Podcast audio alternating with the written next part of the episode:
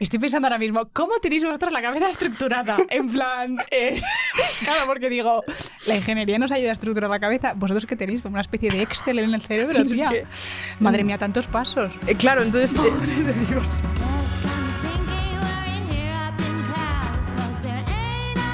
Hoy nos acompaña Paloma Escribano, ingeniera de software.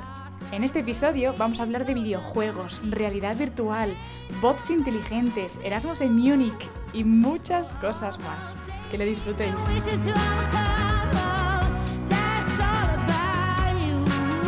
Hola a todas y bienvenidas un día más a Clau Quiero Ser Ingeniera. Como siempre, recordaros seguirnos en nuestras redes sociales, que ahí subimos contenido todos los días. Y nada, agradecerte siempre a ti, Mariana, por estar a los mandos técnicos del programa. Y vamos a presentar a nuestra invitada de hoy. Ella es Paloma, es ingeniera de software y actualmente está trabajando en una empresa biomédica alemana. ¿Qué tal? Exacto. Buenas, buenas Claudia, ¿qué tal? Pues bien, bien, aquí otro día más en la oficina. bueno, vamos a empezar. Te voy a preguntar, ¿cómo, cómo descubriste esta carrera, ingeniería de software?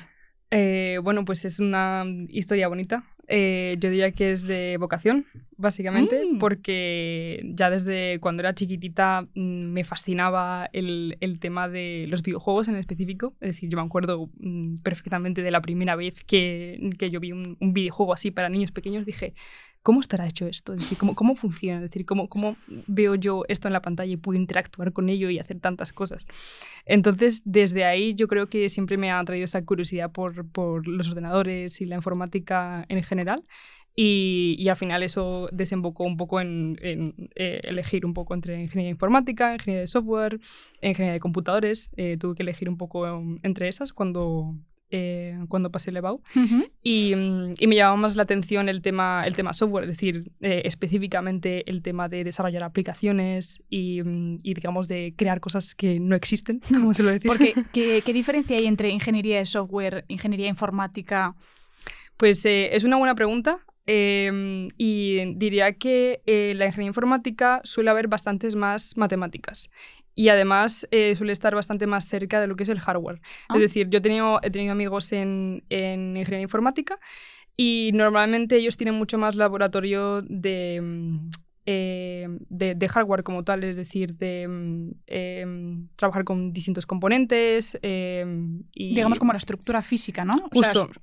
Por lo que yo recuerdo, Sí, el sí. software es como lo que hay detrás, ¿no? Todo lo que es el- la programación. Perdóname si no soy muy. Ya, no te preocupes. Y el hardware es como la estructura física, ¿no? Del, del dispositivo, lo que sea que se vaya a crear, ¿no? Justo, es decir, hardware en, en cualquier contexto, es decir, un robot, una máquina, un servidor, es decir, es, digamos que lo que ves, lo que puedes tocar, digamos los, los cables, eh, las eh, maquinitas de control, cualquier cosa.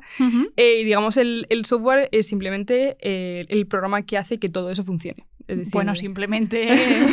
simplemente. Creo que es la parte como más importante, ¿no? Sí, efectivamente, y por eso estoy aquí, por eso elegí la ingeniería de software. Sí, pero a mí realmente lo que me fascinaba más era, mm, era eso, es decir, que digamos que, vale, yo puedes tener cualquier, digamos, máquina física, es decir, puedes estar hablando desde un avión, un servidor, eh, tu ordenador o una consola como tal. Eh, y realmente el, el software es, digamos, que cuando mm, tú te vas a meter en esa interfaz, digamos, tiene que haber una forma de que el humano interactúe con, con esa máquina de forma sencilla, sin que el humano tenga, digamos, la persona tenga eh, conocimientos de, mm, de la máquina como tal. Entonces, eh, digamos, el, todo ese diseño de aplicaciones y cómo, digamos, mm, bueno, sería más como el frontend, ¿no? Es decir, el, el cómo eh, diseñar una, una interfaz para que el usuario pueda usarlo de forma más eficiente, más sencilla. Ujú. Eh, claro, se diferencia mucho de lo que es también el backend y demás. Entonces, no sé, es todo muy interesante para mí. Hombre, te- yo creo que vamos, tú tienes que ser una apasionada de la vida, porque además, hija, si desde que eras pequeña ya tenías como esa curiosidad, es que yo creo que eso es una suerte, que además lo hemos hablado mogollón de veces en el programa, que que qué guay, ¿no? Ya desde ser tan, o sea, siendo tan pequeña, ya tener esa cosa que se te enciende la bombillita y dices, esto me gusta, yo quiero saber el porqué de esto. Sí, sí, la verdad es que, no sé, lo he tenido claro siempre y, y además siempre me ha gustado como, como hacer las cosas por mí misma, decir, más o menos de forma independiente. Entonces también en el instituto, por ejemplo, decir, me acuerdo que me puse como eh, a dar mis primeros pasitos con Java. Es decir, porque, porque lo que yo no busqué. he dado ni uno. ¡Qué tía! qué Sí, porque fuerte. lo busqué y claro, yo era muy feliz simplemente aprendí como qué es un bucle for, para qué se usa un bucle for. Entonces, La pues, leche. Sí, que a lo mejor digo, ah, mira, he hecho una calculadora. Entonces, Pero claro, eh, con, de la forma más sencilla posible, es decir, con una, o sea, sin interfaz y sin nada, simplemente como introduciendo como los datos por, por consola, en plan, uno más dos, eh, tres por dos, digo, y luego se le enseñaba a, mi profesor de informática, mira lo que he hecho, tal. Y estaré diciendo, madre mía, vaya genio esta. Eh, claro, decía, ah, mira, muy guay, tío. Y a lo mejor, y me, me animaban mucho los profesores también, en plan, de tecnología, informática, em, que, que es algo guay porque porque muchas veces se puede pensar que por, por, ser mujer en los institutos o además, digamos que inmediatamente mmm, parece que todo el mundo te va a decir, no, pues vete por aquí o no deberías estudiar esto y demás. Pero a la misma que, claro, a la misma que los profesores ven que, tienen, que tienes interés y en algo, Joder. te ayudan muchísimo. Y a mí siempre me han inspirado mucho los profesores, tanto en el instituto como luego en, en, la carrera. La verdad es que soy una afortunada, la verdad, no, no, creo que todo el mundo pueda decir lo mismo, pero, pero sí, he tenido profesores geniales y que me han, digamos, eh, animado y, y, me han continuado con esa ilusión que siempre he tenido, entonces he podido mantenerlo. Qué importante, tía, porque yo creo que estamos en unas carreras que hay veces que, bueno, estás un poco down. Sí, sí, sí. Y está guay tener esos profesores que te, que te levanten y te motiven. Justo, porque a ver, son carreras, siempre en la ingeniería son carreras duras, es decir, que tienes sí, que pon, poner ahí el trabajo y hmm. estudiarlo tú y a veces te das con una pared una y otra vez, entonces, tu plan sí. Sí, yo sé, sí, por eso tengo la nariz, no es coña. Pero es verdad, o sea, quiere decir que qué guay que tengas también eso, o sea, que hayas tenido tú la suerte o, o bueno, una pena decir suerte, ¿no? Pero ojalá mm. todo fuera así sí. en la carrera, pero, pero es verdad, o sea, al ser carreras que son como tan... Que es que yo lo digo siempre, en plan, es una carrera de fondo. Las ingenierías son carreras de fondo, carreras que, de resistencia, de paciencia, de, de romperte la cabeza, de, bueno, pues de trabajar mucho en equipo, que luego hablaremos de ello, ¿no? Eh, entonces, qué guay que, que a tu lado hayas tenido profesores que te hayan hayan mantenido esa ilusión en ti. Justo, justo. Qué guay, tía, sí. qué guay. Y claro, tu primer año de carrera cumplió las expectativas, en plan dijiste, yo quiero saber cómo funciona esto, Java, mm, calculadora, primero de carrera, UPM. Eh, es muy diferente a lo que te imaginas, ya, diría, pero creo que es un trámite que estaba preparada para aceptar. Es decir, mm. Eh, sabía, decir, porque obviamente yo hacía mi research, ¿no? En plan de, oye, ¿cómo es primero de carrera, informática, así que, y demás. Y claro, todo el mundo dice que es duro. Es decir, que además haces cosas muy alejadas de lo que a lo mejor es un trabajo o de lo que te imaginabas. Obviamente son asignaturas que no te gustan mucho. Eh, pero que aún así, como que todo el mundo por internet, no sé, Reddit, Twitter, en plan, opiniones, ¿sabes? Eh, dicen, y, pero digamos que tienes que confiar porque, digamos, todas las matemáticas, por ejemplo, que vas a ver que es lo más típico, la gente se, se da muy duro con matemáticas que ves en el primer año, eh, realmente luego te sirven para construir ciertos patrones mentales más tarde. Es decir, necesitas de alguna forma usar esas matemáticas, pero aunque sean luego en el código, aunque no vas a estar haciendo cuentas a papel, vas a estar trabajando con, con números realmente, pero, pero luego más tarde programándolos. Entonces, Mm, es diferente, pero, pero sí, mm, yo diría que, que, Dijiste, vale, sí, sí, sí, sí, esto me gusta, esto me gusta. Sí, o sea, es, es duro, pero... Eh, no. Porque a mí no, a mí yo hasta tercero, casi cuarto, yo no dije, vale, sí, he elegido bien, he elegido bien. Yo es que estaba muy mmm, concentrada en que eso era lo que quería hacer y no había otra opción. Qué justo. Qué envidia. O sea, esto es lo que voy a hacer, punto. O lo hago o lo hago. ¿No, estás, no, no has tenido en ningún momento de la carrera ningún, en plan, mental breakdown de este de, uff, uff, soy capaz, en plan, ¿e-, ¿esto es realmente lo que quería? Mm, pero me parecen cosas distintas, porque creo que es el, el, el cuestionarte cu eh, continuamente si eres capaz de algo, creo que siempre está ahí, da igual que ya. en plan de en tu trabajo o en la universidad, más es, valgo para esto, soy buena. Eh, el síndrome de impostor que suele Total. decir que hay, que hay muchísimo, decir, mm, realmente me habré elegido la carrera correcta en el término de soy capaz de hacer esto, pero en términos de arrepentirse y, y plantear otra carrera, nunca. Es decir, yo, yo eh, siempre he pensado como, prefiero ser como la peor de los mejores que al revés. ¿Sabes? Es decir, que, mira, puede ser, digamos que mis compañeros pueden ser mucho más inteligentes que yo y yo, digamos que me veo aquí que me cuesta mucho y tengo que preguntar mucho al profesor y tengo que estudiar mucho todos los días. A lo mejor hay gente que esto... En un pim pam pum ya se la ha mascado. Sí, lo, lo entiende súper rápido, apenas tiene que estudiar y demás, pero dije, vale, me da igual, pues si tengo que poner tres veces más esfuerzo, pues lo pongo. Es decir, que pues si es lo que tengo Admirable. que hacer, es lo que tengo que hacer. Eh, digamos que lo tenía claro en ese sentido, es decir, que no me lo iban a regalar y que si quería estudiar una ingeniería, de igual el apellido, eh, iba a costar. Y, y digamos que y, y, eso es lo que hay que lograr al final, es decir, de esos cuatro años de, lucha, pues te van a servir para algo. Entonces, no sé, desde el principio, digamos que aunque no me gustara, tenía claro que era lo, que quería hacer. Qué, qué, suerte, qué maravilla, qué gusto, qué gusto escuchar a alguien como tan apasionado de, de, su carrera y, y, tenerlo tan claro desde el principio.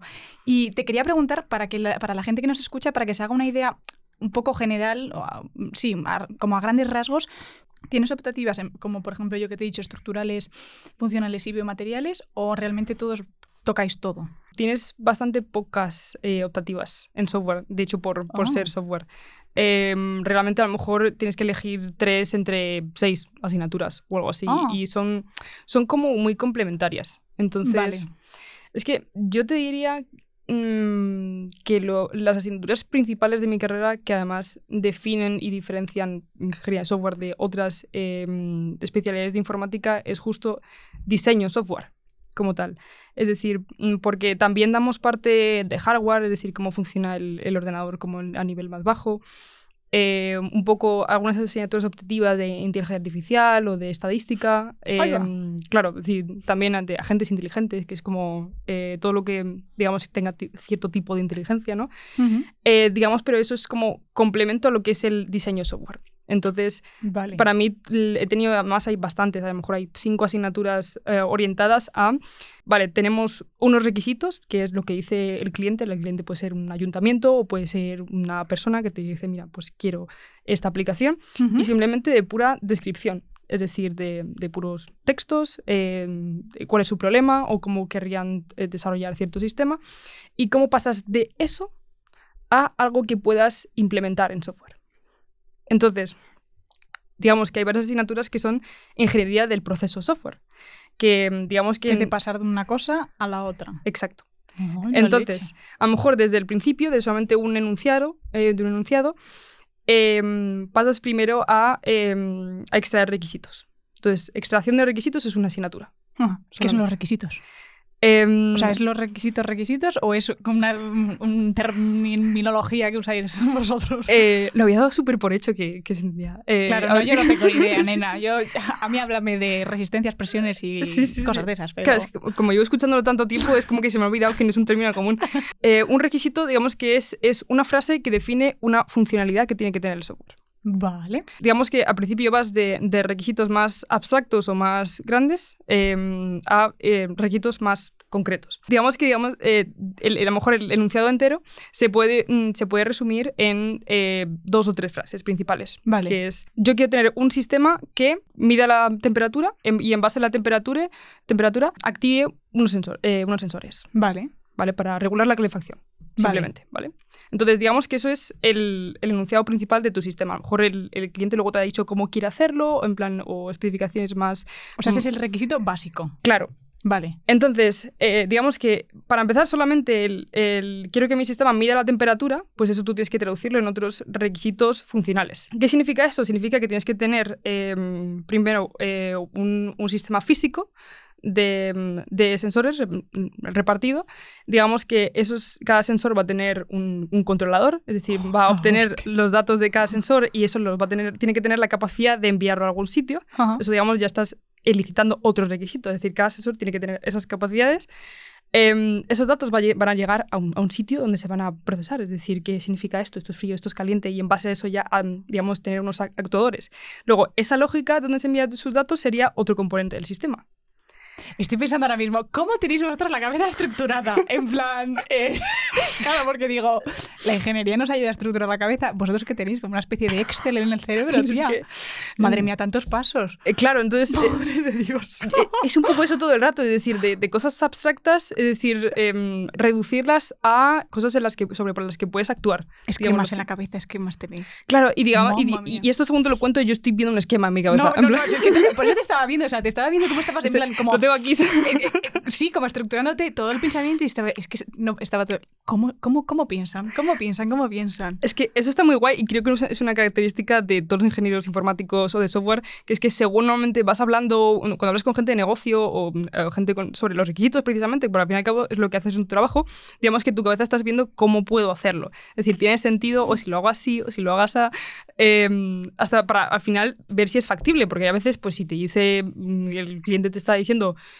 pues, mm, pues sí, es que estos sensores yo quiero que al final eh, envíen una eh, señal a Telemadrid, eh, pues mm, no puedes. Es Mm. decir, necesitas No, no es tener- viable. Exacto, claro, Ajá. exacto. Es decir, que tienes que tener componentes y tienes que definir también los límites del sistema, es decir, que todo tiene que tener sentido. Todo este diseño, digamos, bueno, lo que, lo que estamos haciendo aquí serían, de hecho, dos asignaturas distintas, que serían como requisitos, como Ajá. tal, que es entender y saber, digamos, redactar, tienes que saber redactar en software. Y luego análisis, que ya empezar a dividir en un esquema, porque se hace un mogollón de esquemas, em, Lo sabía.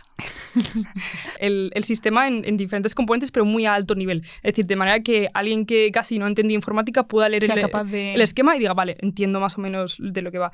Y luego digamos que así se van a em, esquemas cada vez más concretos, cada vez más cerca del código, de la manera en que al final llegas a un punto en el que eh, solamente viendo ese esquema puedes programarlo directamente.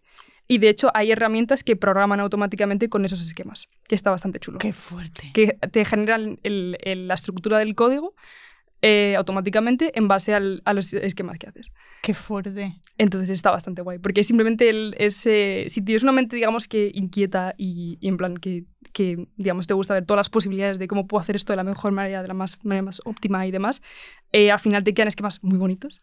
Eh, y, y de hecho tienes que programar muy poco en, en este tipo de, de- de contexto que estamos hablando, por ejemplo, porque si lo has hecho bien, ya está todo No hay, explicado. no, no hay error 404 no found, ¿no? No, va todo flu- fluido. Qué fuerte. Vale. eh, o sea, eso es, vale, eso es como, como una forma como muy general, que yo ahora mismo también acabo de hacerme como el mapa en mi cabeza de qué es ingeniería de software. Sí. Eh, vale, ¿y cómo se va desarrollando como tu etapa universitaria? O sea, quiero decir, empiezas primero carrera, segundo, tercero, cuarto, has hecho prácticas, ¿cómo ha sido tu, tu recorrido? Primero y segundo son eh, ¿Horrorosas? No, es broma. lucha por ver quién sobrevive. Ostras, los Juegos del Hambre. Qué mala película la última, ¿eh? Me la vi el otro día. Horrorosa, horrorosa. pasa que hay asignaturas hueso, que se suele decir, de asignaturas que cuestan.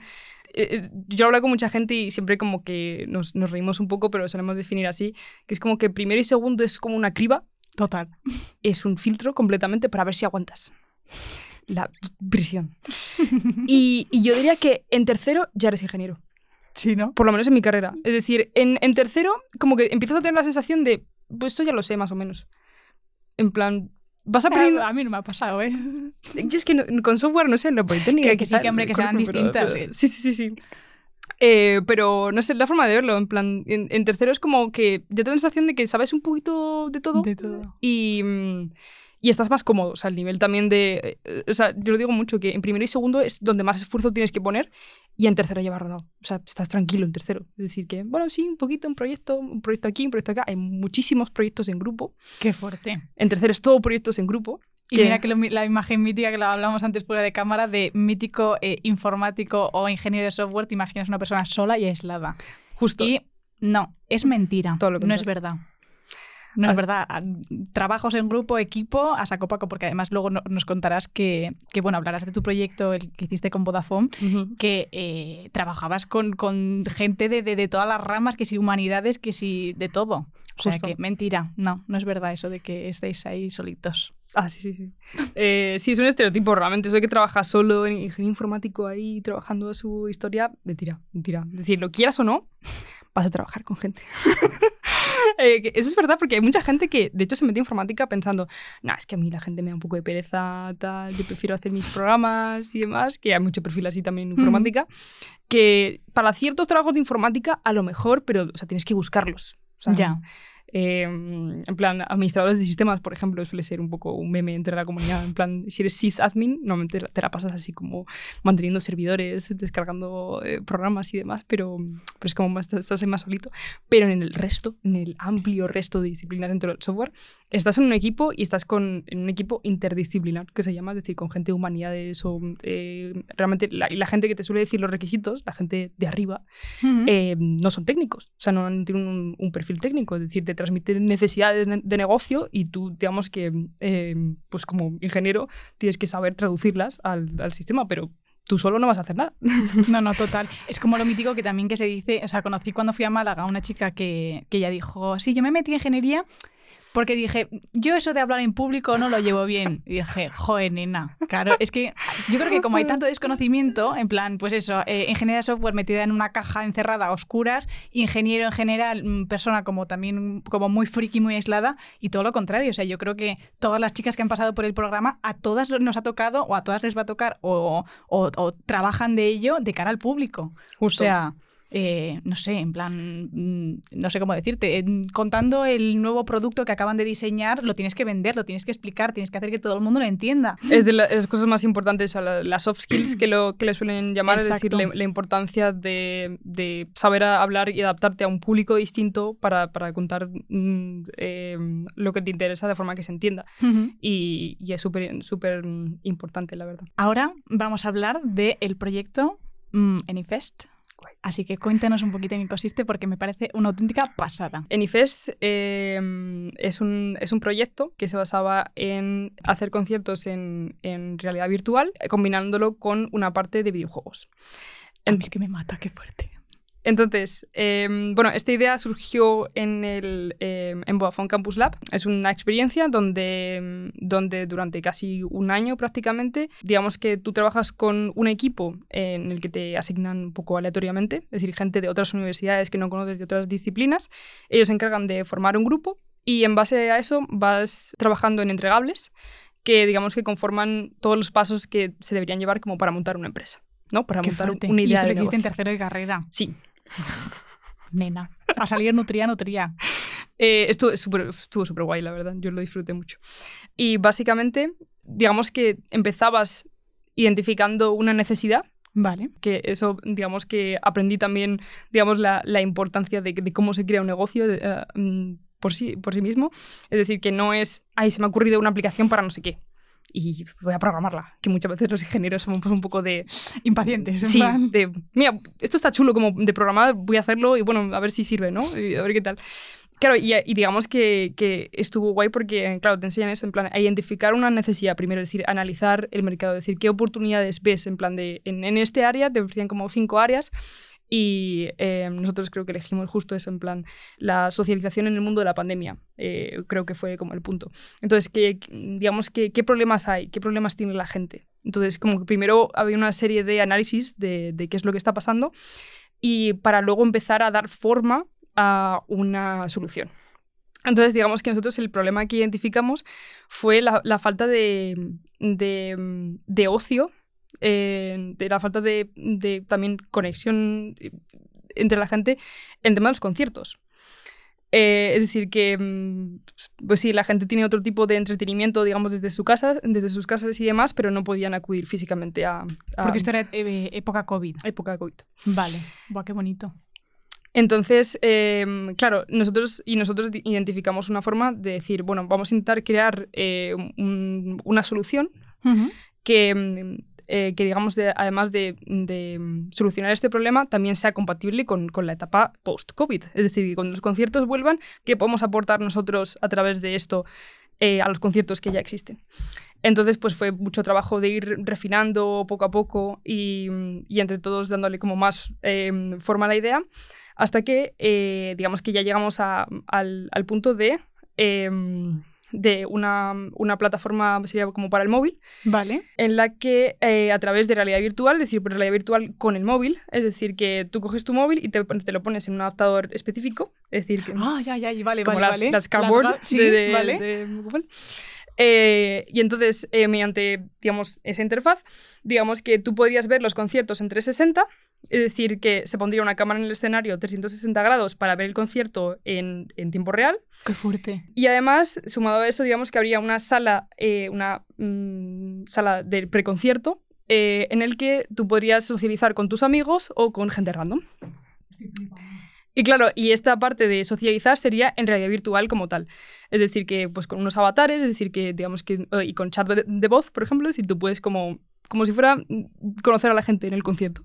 Y además, digamos que de forma interactiva, como algún, algún minijuego como tal, es decir, para poder divertirte, para pasar el rato, un ping-pong, eh, un juegos así de beer pong también, bueno, lo que sea. Entonces, digamos que esa sala, digamos que, y además ahí solucionamos el problema de de la socialización, digamos que la gente, pues, digamos que se sentía sola, sentía que... Sí, sí, que- sí, que fue una etapa horrorosa en la que te sentías completamente aislado y alejado de la humanidad. Justo. Entonces, digamos que esa forma más que, que es más o menos familiar para la gente, es decir, que la gente que ya suele jugar a videojuegos y demás, pues es como si fuera un, un juego online, pero más de, pues, de cacharreo con tus amigos, en plan, o podrías hacerlo como así, como con tus amigos o para conocer gente, en plan de, bueno, vamos a ver qué... Bueno, yo creo que tenemos. es todo, para conocer gente, para a la gente que le gustan los videojuegos y a la gente que le apasiona la música. O sea, creo que en plan como eh, el espectro de, de, de perfiles, todos. Justo, justo. Y entonces, y, wow. y vimos, o sea, vimos esa necesidad realmente. eh, y, y además que era muy compatible con el tema de la gente, por ejemplo, que no quiere gastarse tanto dinero en un concierto, en el caso de que pasen, pero aún así quieren ten- seguir teniendo esa sensación de, oye, quiero, quiero estar ahí o quiero verlo, que a lo mejor van más, van más por la música, pues digamos que a un precio bastante más reducido podrías acceder a ese concierto, no te tendrías que gastar 150 euros en un concierto. Eh, entonces, y había bastante gente interesada, entonces hicimos encuestas, eh, vimos Es que me parece interesados. una pedazo de idea, tía. Está bastante, bastante bien. Y bueno, vale, cuéntame en plan, como la parte artística, ¿no? Como siempre decimos aquí, STEM, STEM, pero ahora estamos como añadimos la A de Sí, sí. STEM, de la parte de arte, de, de, de, de- de esa creatividad y esa creación. ¿Cómo, cómo fue el proceso de desarrollar todo eso? Desde la parte de videojuegos, desde la parte de realidad virtual. Fue bonito, la verdad. Eh, sí que es verdad que, digamos que el eh, Vodafone Campus Lab llega un poco hasta la idea de proponer este proyecto como tal, Ujú. es decir, de necesidades de negocio y demás, que tú explicas básicamente, como se dice, haces un investor pitch, es decir, la final del, del programa, porque al fin y al cabo es un concurso y en plan el ganador pues se lleva un dinerito para intentar implementar el, el programa. Haces como investor pitch y cuentas, cuentas la idea y nosotros ganamos. Eh, eh, claro, te llevas como 10.000 euros, me parece que es, para, para el primer premio. Sí, pues bueno, básicamente, eh, claro, eso tiene su, eh, su coste, digámoslo así. Sí, sí, sí. Entonces, claro, digamos, te- claro, yo lo veo más como de la parte técnica, entre comillas, es decir, como yo lo sigo viendo como un esquema en mi cabeza de las cosas que hicimos. Pero sí, o sea, básicamente fue mucho brainstorming, es decir, de, oye, ¿cómo podemos desarrollar este videojuego para que sea como más atractivo a la mayor gente posible? Em, también, obviamente, al al ser ingeniero teníamos mucho, mucho eh, limitación también por temas de rendimiento y demás. Entonces siempre estábamos como, guau, podríamos hacer esto como en un videojuego o tal. Cogíamos ideas de di- sitios diferentes o de cómo se socializa en una fiesta.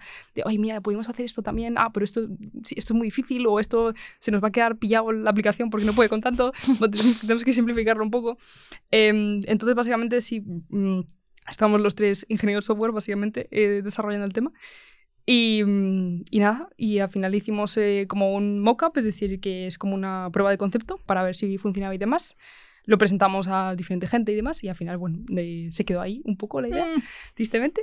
Eh, es que hace falta mucha financiación para un, un Sí, hombre, ya proyecto me imagino. este. con- a ver, ese pedazo de proyecto no creo que con 10.000 se- euros sea suficiente, pero, joder, a mí la idea me parece una pasada. O sea, me parece, o sea, creo que sería como el ejemplo perfecto de, mm, para decir que las ingenierías también son creativas. Justo, justo. Por- porque volvemos a lo mismo, en plan, hay como una serie de prejuicios, ¿no? De que las ingenierías son como muy eh, cuadriculadas y tal, pero ostras, mm, se puede ver que tiene una parte de creatividad y una parte de, de, pues eso, de, mm, de creatividad quizá como para aplicarlo a cualquier cosa que nos rodea. Como dices tú, ya sea a los videojuegos, que luego hablaremos, porque también me has dicho que eres una apasionada de los videojuegos mm, desde pequeña. Eh, y eso también como acercarlo a cualquier tipo de público, ¿no? En plan, me parece, justo. me parece una pasada. es, es poder ver, digamos, que tus habilidades técnicas realmente las puedes poner en práctica con, con Con cualquier, cualquier idea cosa. que se, te, que se te ocurra. Y realmente, digamos, que todo eso que tienes de, de fondo eh, es súper útil y te hace, te hace ser capaz, digamos, de, de llevar conceptos a la realidad o decir, o ser capaz de lo que hablábamos antes, de, de un concepto un poco abstracto, llevarlo a la parte técnica y hacerlo posible como tal. Así que sí, yo diría que es súper creativo y súper bonito. ¿Cómo ves el futuro de la realidad virtual y de la realidad aumentada? Pues es interesante que lo preguntes porque creo que la realidad virtual mm, la veo un poco estancada en el sentido de que creo que se está orientando mucho a videojuegos Y, mm, y digamos que el- hay, hay personas que les gusta y están muy pilladas con ello, pero no, lle- no termina de aterrizar al público general, Ya. diría yo. Es decir, no, no veo tantas utilidades. Entonces sería como dentro de los videojuegos, pues hay un sector en específico de gente que le gusta, pero, pero diría que no es para todo el mundo. Además, no puedes estar mucho tiempo, cosa que es un poco contradictoria a la gente que realmente juega mucho. Es decir, yo las he, las he tenido y, mm, y a lo mejor puedes estar jugando una hora, hora y media, pero a partir de ahí ya te empiezas a marear. y- Te quedas bizco. Claro, y Te- además sudas mucho. es incómodo. Sí, Te sí, déjate ver. teleles ya. Sí, sí, sí, no. No, y fíjate que yo jugaba a las, de, a las que son como de movimiento, que tienes como que disparar Ay, nena, y saltar, claro. agacharte, subir, tal, tal, tal. Entonces, Claro, es que eso te la cabeza te da siete vueltas y estás que no. Claro, entonces, no sé, como además, eh, son ejercicio físico como tal, es decir, te tienes que estar moviendo, eh, no son para estar mucho rato, entonces yo creo que la gente se acaba aburriendo antes. Y claro, con los videojuegos, normalmente la gente que vicia como tal, pues puedes estar mm, Horas. Cuatro, cuatro horas, cinco horas mm, y más. eh, Vale, o sea que las- la realidad virtual para pa- patos, no. Exacto. Y mientras que la realidad aumentada, yo creo que en cinco años va a estar en la industria a tope. Es decir, porque además se han, se han metido los grandes también a- a- en esto y están metiendo mucho dinero. Es decir, Microsoft, por ejemplo, es decir, claro, la- las, las gafas que tiene, digamos, que está sacando productos ya, pero solamente para empresas.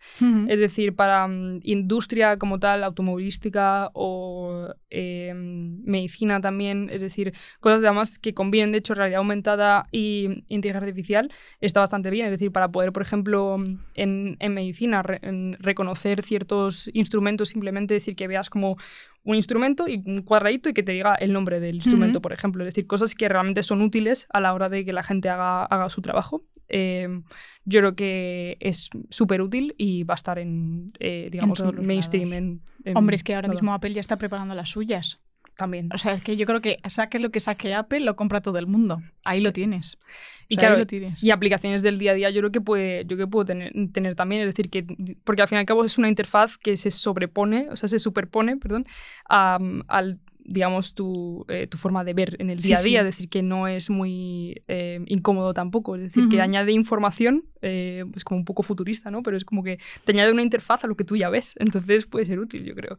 Yo creo sí, que sí, ¿eh? Yo creo que sí. Estoy esperando a que ya las marcas hagan la low cost y... Justo, justo digo, bueno, a ver qué yo creo que las de Apple va a costar una pasta nena. O sea, yo no... No. Exacto.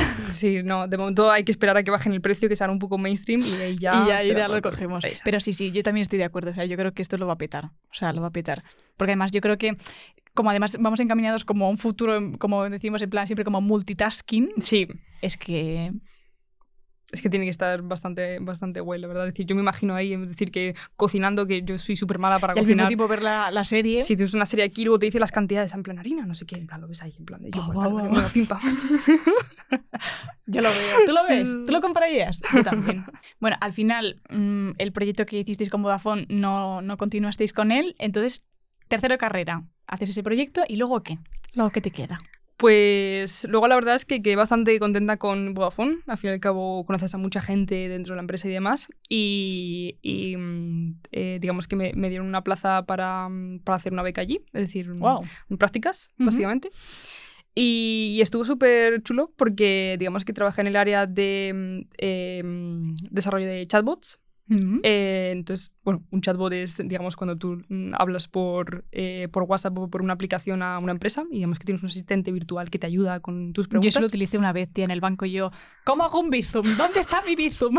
y me dijo, tienes que ir aquí y aquí y aquí. Yo, ay, gracias. Eh, literalmente, es que que, me puse muy nerviosa. literalmente que la gente desconfía mucho del tema de los asistentes No, no, y no, son yo- súper útiles. Yo a, a sus, a sus pies. Sí, sí, sí. O sea, yo, yo, por ejemplo, en la aplicación del banco igual, yo no sé dónde está nada porque Claro, está muy mal diseñada la interfaz. O sea, A mí, me, a mí me costaba una barbaridad. Digo, ¿dónde, dónde puedo copiar aquí mi, mi cuenta, mi IBAN? ¿Dónde está mi IBAN? No sé. Eso lo he buscado varias veces, ¿eh? porque como nunca me acuerdo. Así que menos mal que, que existís vosotros y que me ayudasteis en ese momento. hay que crear, hay que crear buenos asistentes. Eh, y sí, y está súper chulo porque digamos que es eh, trabajé en un punto entre medias entre la programación y, y, digamos la inteligencia artificial aplicada al lenguaje. Eh, ya que digamos que hay una parte de programación que son como los flows eh, que se suelen llamar por los que mm, eh, el usuario puede ir. Digamos que son como los caminos que normalmente un usuario puede seguir a la hora de em, conseguir cierta finalidad. Vale. Es decir, al final como que tiene que llegar a un punto concreto, ¿no? Es decir, a un nodo principal. Es decir, que, a ver, ¿de qué estamos hablando? ¿De que quiere ver como su saldo? ¿O está hablando de que mm, quiere comprar un móvil? O lo que sea. Ujú. Entonces hay una parte un poco programática y hay una parte más eh, de entender, digamos, en una frase cuál es el- la acción principal que quiere el usuario. Vale. Es decir, eh, entonces eso tiene una parte mm, eh, externalizada de, mm, eh, de una inteligencia artificial que digamos que en base a los verbos, por ejemplo, el verbo suele indicar la, la acción ayuda, principal. quiero hacer un bizum. Sí, sí, sí. Entiende, ayuda y bizum. Exacto. Pero literalmente eso. Es decir, el, el verbo, digamos, y los, eh, y los, los eh, complementos alrededor del verbo, pues, pues suelen indicar, digamos, las eh, como componentes principales con los que va a tener que ¿Qué tener que tratar. necesito? Justo. ¿Ves? Si lo estás entendiendo todo perfectamente. claro. Ya, es que me estás explicando muy bien. Y, mm, y claro, entonces, pues eh, está súper chulo porque digamos que si alguna vez o sea, estaban desarrollando una eh, funcionalidad nueva, Ujú. pues eh, nada, había cierta parte que tenías como que mm, eh, programar con una interfaz que tienen ellos eh, y, y luego digamos que tienes el modelo del lenguaje que puedes, digamos, tunearlo un poco con expresiones nuevas. Es decir, que a veces, digamos, la forma en que funcionaba es como que ponías ejemplos de, además de cosas que podía preguntar el usuario. Ujú. Entonces eso requiere también como eh, revisarlas y como volver a entrenar el modelo porque el modelo va aprendiendo ahí de lo que le dices. Ostras, claro. Y, y sí, la verdad es que fueron como pues, unos meses ahí, me gustó mucho. Y, y luego decidí irme a Alemania. Dije, gente, Erasmus. justo, gente, me voy a Erasmus. Eh, y, y nada, eh, fui al TUM, el, eh, Universidad Tecnológica de Múnich, y, y ahí hice un, un año entero, hice la tesis allí, la presenté allí. Wow, eso es difícil, ¿eh? Siempre to- todo el mundo, creo que eres de las primeras personas que conozco que se ha ¿Sí? ido de Erasmus y ha hecho el, o sea, ha hecho el TFG allí. ¿En serio? Normalmente no, normalmente dicen, mejor vuélvete y ya hazlo aquí porque... Sí, ¿verdad? Sí, sí, yo es que lo había escuchado. Eh, sí que de hecho debería haber escuchado esa recomendación porque hacer la tesis fuera es un... ¿Ves? ¿Ves? Ya sabía yo. ya sabía. es duro. No, pero la verdad es que me aportó muchas cosas, es decir, me gustó la experiencia como tal, pero sí que es difícil y bueno, y luego hay mucho papeleo y historias entre universidades y Mm. demás y plazos y tienes que llevarlo ahí un poco tú solo. Pero sí, la verdad es que fue un Erasmus intenso, es decir, que se suele decir que no, eh, a veces está el Erasmus un poco para irte de fiesta y ya está. Y... El mío no fue ese.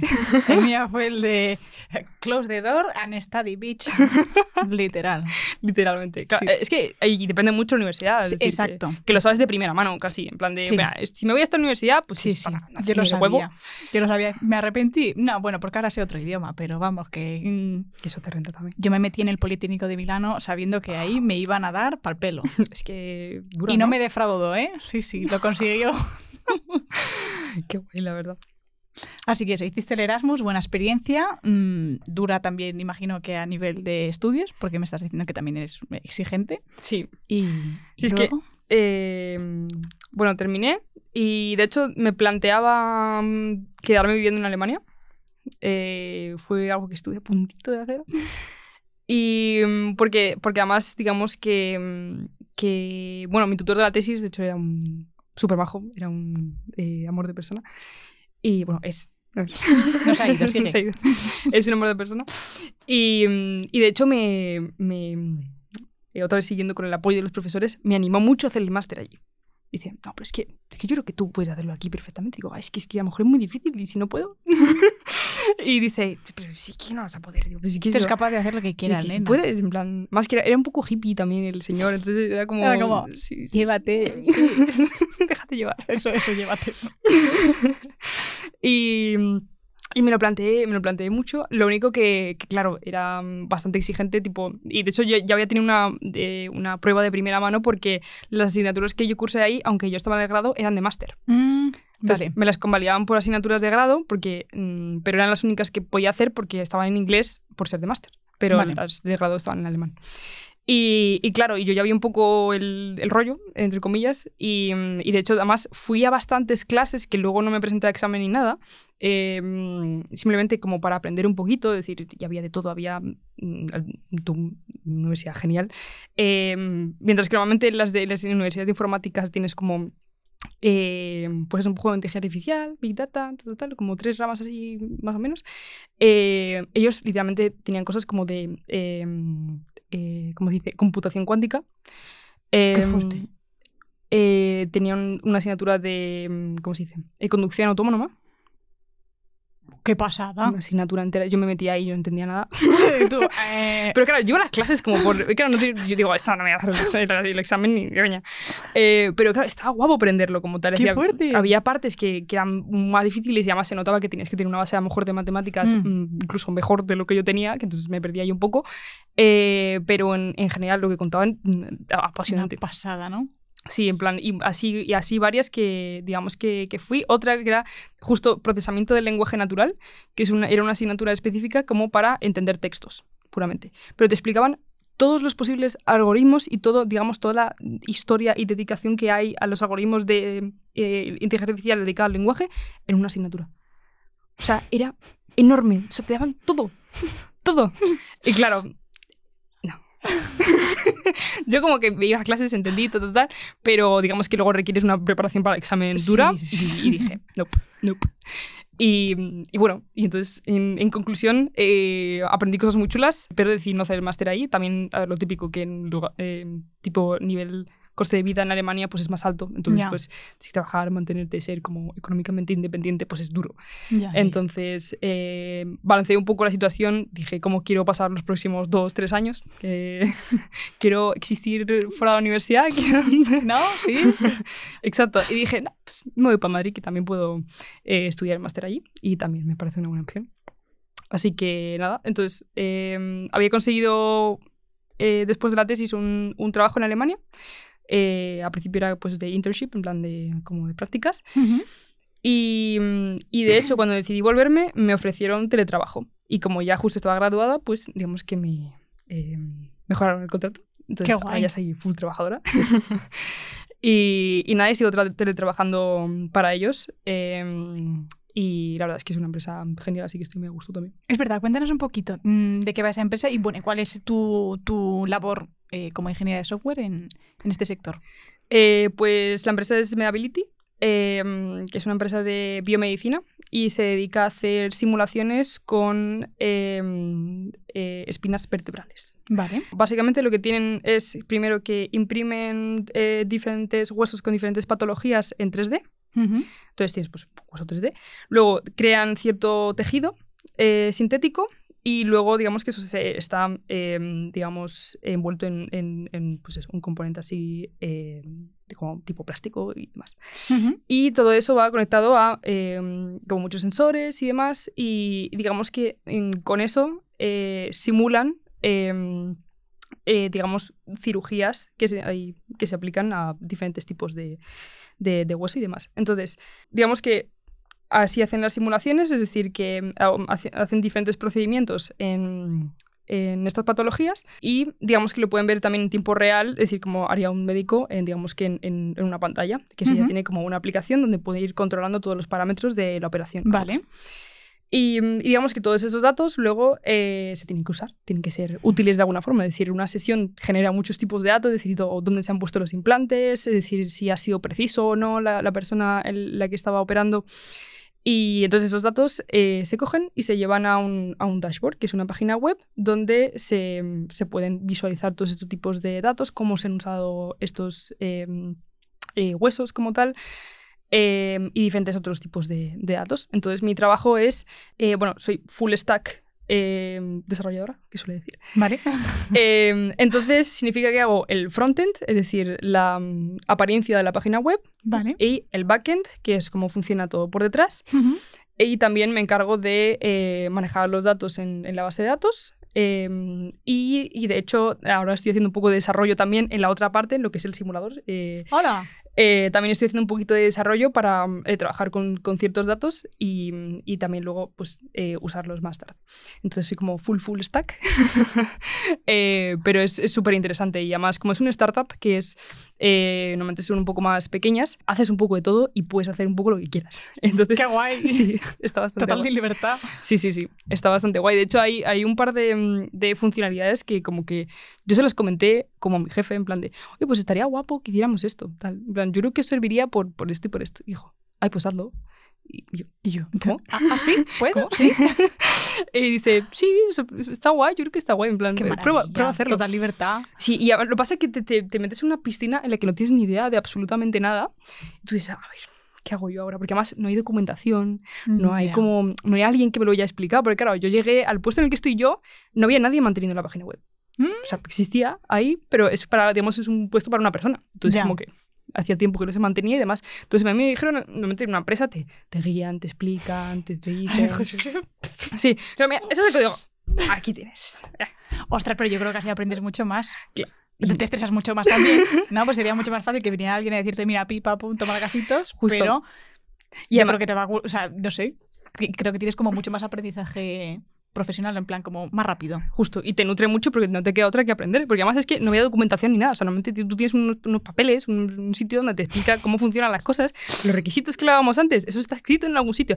Aquí Ahí no no estaba escrito en nada. ningún sitio. Entonces, el que documentación, el código. Ay. Yo, ah, Hay que, hay que rehacer el esquema de abajo arriba.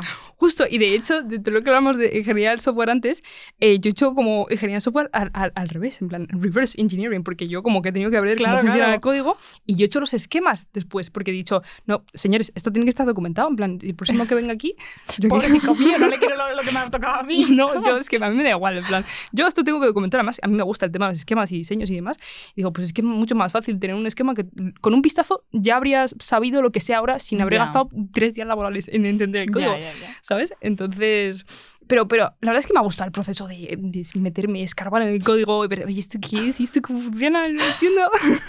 Qué guay. Y, y nada, y ahora ya digamos que, que lo tengo todo controlado. O sea, Hombre, nena, claro. eh, si lo has hecho prácticamente, o sea, lo has, lo has hecho tú, no, lo has traducido tú. claro, Le has dado vida. sí, sí, es como que... Le has puesto el cuerpo, el, el- el todo. Y Lo has es- vestido. Era como un producto así que está un poco ya, que se moría. Claro, como que no- Voldemort, la última película, que parecía el muñecón ese. Pues tú le has, Justo, justo. le has pasado la primera. Y nada, he tenido que, he tenido que vestirlo y ponerle guapo para, para que me entienda. Qué fuerte. Pues qué guay. ¿Y qué te iba a decir? ¿Cómo te ves en el futuro? En plan, ahora estás trabajando de esto, que es como otro claro ejemplo de que mm, estudias una cosa, pero al final lo puedes aplicar a todo. O sea, Justo. Pues la verdad, eh, estaba eh, justo en un punto en el que plantear lo que voy a hacer después, porque sé que quiero hacer un máster, em, porque yo creo que, no sé, aprender no, cabe- no, cabe- no tiene lugar, ¿no? Entonces, como que cuanto más pueda saber, mejor. Y lo único que estaba planteando todavía, en plan, entre, entre qué rama hacerlo, porque sí que hay, hay másteres solamente de ingeniería de software como tal, que es pues em, parecido a lo que ya he dado, pero un poco más especializado, en plan de más asignaturas más chiquititas, entre comillas, más específicas, de saber cier- usar ciertas tecnologías y demás. Em, o hay, hay eh, másteres que son un poco más eh, como orientados a robótica también, es decir, o a mm, eh, sistemas. Es decir, de, mm, digamos que es una visión un poquito más amplia, es decir, de normalmente sistemas más grandes. Y, y entonces estaba un poco todavía a ver eh, cuál elegía. decidiendo, ¿no? Sí, sí, sí. Pero, pero sí, verdad es que tengo curiosidad por hacer el máster, así que supongo que ya para el año que viene. Bueno, además si te siguen permitiéndote trabajar, es algo que puedes compatibilizar. Estaría bastante bien, la verdad. Es decir, la verdad es que me gustaría seguir trabajando porque ya te digo que se aprende, se aprende mucho y además que está guay porque mm, digamos que también ves el resultado de lo que haces. Que eso es bastante importante porque creo que no todas las, en las empresas de, de- de software en general acabas viendo tus esfuerzos como algo factible algo tangible. Tipo, a veces a lo mejor tienes una funcionalidad súper chiquitita, súper abstracta de que estás haciendo con datos, estás haciendo cosas, pero como que eso no, no se traduce en nada que tú veas o que, que sepas. Y aquí realmente haces como, a lo mejor, eh, funcionalidades como en las que ves de punto a punto cómo va a impactar en el desarrollo real. Entonces, mm, a lo mejor estoy haciendo funcionalidades pequeñas, pero sé que eso, digamos, que se va a reflejar en una simulación de, de una cirugía. Entonces, y luego se ve, y luego yo estoy, me siento guay, estoy en mi ordenador ahí, inicio el programa y estoy ahí, veo un, un- como un, un hueso como en, en, em, rayos X, y lo puedes girar y lo puedes mover y puedes ver como los instrumentos, y yo, que está guapo. Qué gusto escucharte, hija. Sí, sí. Es que qué maravilla, conocer a gente que, esté, que sea apasionada de su trabajo y, y, y- y eso, y ser apasionada de tu trabajo, porque es que además lo transmites. Sí, Lo transmites. Está guay. Y para transmitir, te voy a pedir que eh, me digas qué le dirías a una chica que se está planteando estudiar, por ejemplo, ingeniería de software, pero, mm, como hemos mencionado anteriormente, síndrome del impostor, eh, esas cositas que muchas veces nos ponen, nos ponen barreras. Pues le diría que, mm, eh, que mire realmente lo que ella quiere y mire hacia adentro y no hacia afuera, entre comillas. Es decir, que mm, em, realmente muchas veces estamos muy influenciados por lo que nos dicen nuestros amigos, por lo que nos dicen nuestros padres o lo que vemos en internet o lo que sea. Mm, yo te diría que como que mires realmente lo que, lo que quieres y eso que tú puedes pasar horas haciendo y no te cansa. O eso es lo que tú puedes ir mirar, investigar, oye, ¿cómo será esto y cómo será lo otro? Es decir, algo que te genere curiosidad realmente. O aunque no hayas visto todavía nada, algo que digas, esto me genera muchísima curiosidad. Mm, vete por eso y, confía en que vas a poder hacerlo. Y una vez que tomes esa decisión, ve para adelante con ello. Por más difícil que sea, por más que de igual lo que te diga tu entorno o mm, alrededor, es decir, si piensas que realmente eso es lo que mm, quieres hacer y lo que te va a hacer feliz, al fin y al cabo, porque vas a pasar el resto de tu vida haciéndolo, eh, ve por ello. qué bonito, qué bonito. No, y qué verdad, es verdad. O sea, creo que si te escuchara yo cuando tenía 18 años que estaba tirándome de los pelos, hubiera dicho, vale, ahora estoy más tranquila.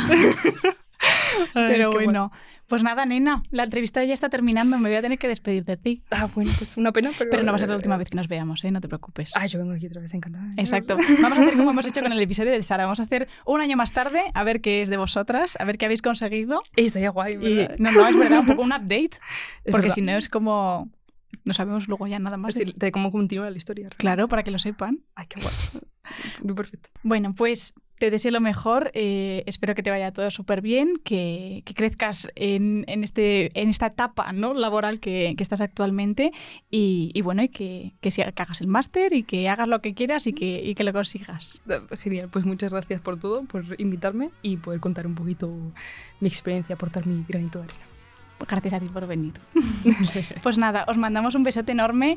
Eh, recordaros, como siempre, que nos sigáis en nuestras redes sociales, clavo barra baja QSI, y nos tenéis en todas las plataformas, todas todos los días, todas las semanas subimos contenido. Y agradecerte siempre a ti, Mariana, por estar con nosotras. Y os mandamos un besote enorme y nos vemos la próxima semana. Chao, chao.